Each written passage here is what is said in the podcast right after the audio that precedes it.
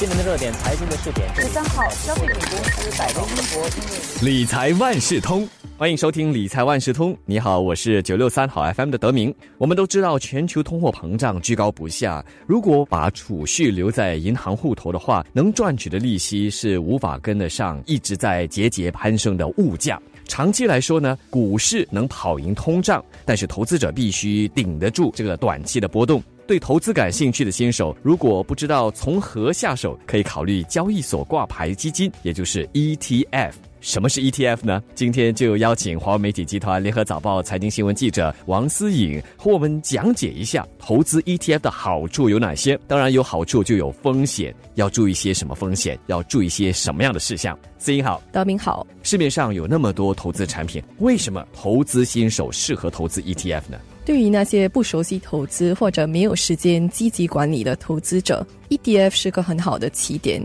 因为它通常追踪不同金融产品，包括股票、房地产投资信托 （REITs） 和债券等等。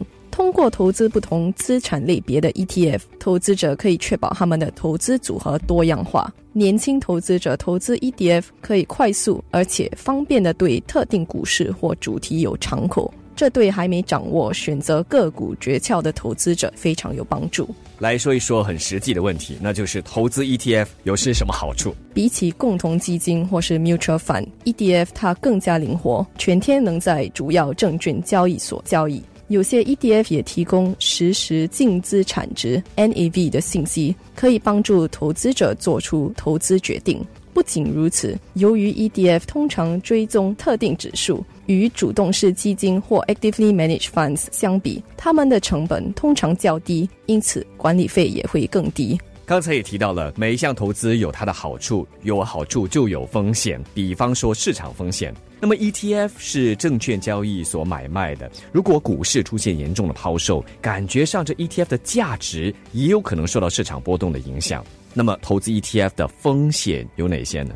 是的，就如你所说的一样，投资 ETF 也有一定的风险。通过 ETF 让投资组合多样化，并不能防止投资者面临市场风险。那再来呢？投资者也有可能面临交易对手风险 （counterparty risk）。一些 ETF 使用掉期等衍生品，一些 ETF 也可能投资于其他的金融产品。由于依靠对方履行他们的义务，这就造成了交易对手风险。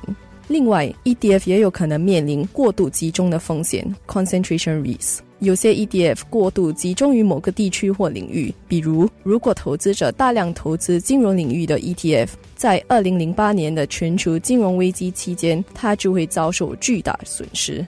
此外，有些 ETF 的交易量不大。这就意味着投资者较难快速买入或脱售，导致 ETF 的价格与它代表的基础资产 （underlying asset） 的价格不同。这就是流动性风险或 liquidity risk。ETF 是可以追踪特定指数或资产的，那这会带来什么风险吗？虽然 ETF 是可以追踪特定指数或资产类别，但是有时候也可能会出现落差，表现与它的相关证券或 underlying securities 或基准不同。出现了追踪误差或 tracking error，这就可能影响投资，带来风险。另外，ETF 的表现也不一定超越所追踪指数的表现，而投资者他们也无法控制 ETF 包含的成分股等等。投资 ETF 的话，应该考虑些什么？投资 ETF 主要有四个考虑因素，投资者要注意的。首先，他们可以关注开支比率 （expense ratio） 作为参考，这个比率一般应该低于百分之零点五，比率越低越好。此外，投资者要关注 ETF 的基础资产是否均衡与多样化，以及 ETF 管理的资产规模是否大，以确保它的流动性。第二是风险容忍度，有些贝塔系数贝塔较高的 ETF 使用杠杆产品放大回报，反之则放大损失。第三，投资者应该注意研究这些在不同交易所上市的相同授权 ETF，比较它们之间有哪些优点和缺点。比如，追踪标普五百指数的 ETF，在美国伦敦证券交易所和新加坡交易所都有。最后，投资者也应该清楚他们自己的投资策略，之后才决定哪一个 ETF 符合他们的目标和需求。最后，可不可以请思英给大家说一说吧？接下来可以关注哪一些 ETF 的投资？投资者可以关注 First Trust 云计算 ETF 或 First Trust Cloud Computing ETF，因为云计算近年来出现强劲的增长趋势。关闭疫情使远程办公和线上沟通变得更普遍，加速了云计算的采用。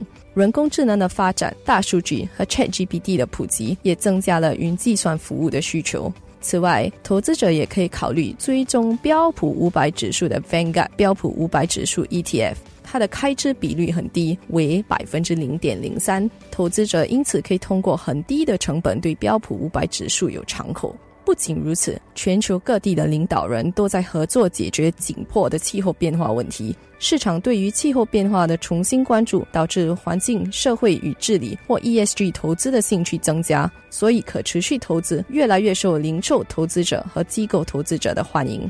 最后，理财专家也建议年轻投资者分配一些资金到追踪黄金价格走势的 SPDR 黄金挂牌基金或 SPDR Gold Trust，以及让投资者接触在香港上市的顶尖中国科技公司的利安、华侨证券、恒生科技挂牌基金。谢谢思英给大家介绍的这几个 ETF 的领域，又或者是值得关注的事项啊。更重要的是，思英为大家解释什么是 ETF，投资 ETF 的好处有些什么，要面临些什么风险。理财万事通每期提供你最需要知道的理财与财经知识。如果你想了解更多，可以到早报的 SG 搜索联合早报财经专栏理财解囊。我是九六三好 FM 的德明，我们下期再见。